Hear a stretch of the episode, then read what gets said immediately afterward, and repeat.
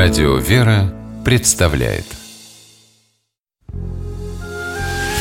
Семейные истории Стутте Ларсен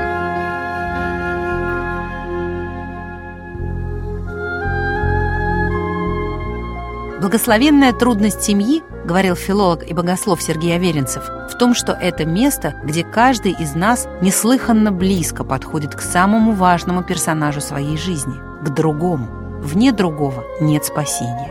Христианский путь к Богу через ближнего. Тем единственным другим для Сергея Сергеевича стала его супруга Наталья.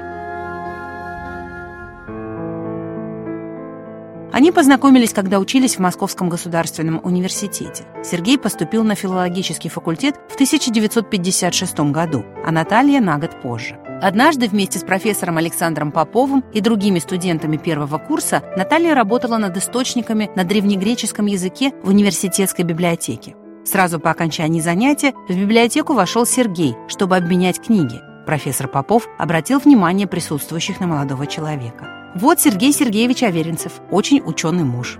Наталья взглянула на Сергея, ожидая увидеть зрелого ученого, но перед ней стоял 19-летний юноша. Удивительно, подумала она, совсем молод, а пользуется такой репутацией у преподавателей. На старших курсах Сергей стал председателем студенческого научного общества и взялся издавать для него газету. Несколько однокурсников согласились ему помочь, в их числе была Наталья. Она предложила Сергею перепечатывать материалы для газеты. Печатать я до сих пор умею только одним пальцем, но все же это было лучше, чем ничего, вспоминала супруга ученого. На этом мы и познакомились ближе. Аверинцев начал ухаживать за Натальей. Он читал ей импровизированные лекции по истории литературы или декламировал своих любимых поэтов – Жуковского, Мандельштама, Вячеслава Иванова. Сергей и Наталья любили слушать пластинки с классической музыкой и просто гулять по московским улицам. Незадолго до окончания университета они поженились. Аверинцевы были верующими людьми, но долго не решались принять крещение. Возможно, следуя примеру древних христиан, крестившихся в зрелом возрасте после серьезной подготовки. Сергей и Наталья старались посещать храм каждое воскресенье. Утром и вечером молились. Сергей иногда к обычным молитвам прибавлял молитвословие на греческом или сирийском языке.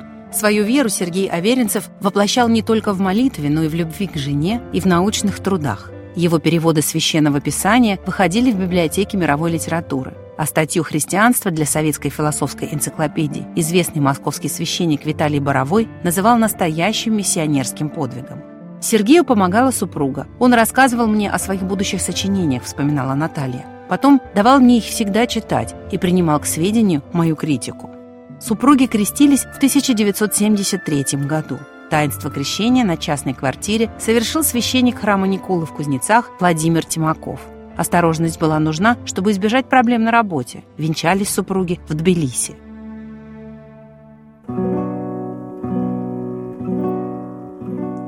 Господь подарил супругам, уже подступившим к порогу сорокалетия, двух детей – Ивана и Марию. В своих дневниках друг Аверинцевых Владимир Бибихин описывает климат в семье Сергея и Натальи в 80-е годы как состояние непрекращающейся радости.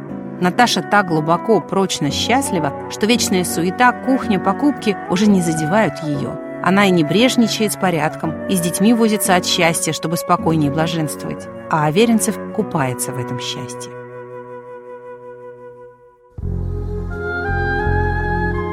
Сергей Сергеевич в беседе с архимандритом Филаретом Егоровым однажды сказал, что после женитьбы на Наталье из всех женщин для него осталась только одна – его супруга, а все остальные стали просто добрыми друзьями.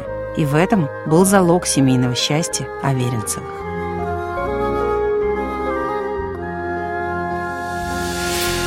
Семейные истории –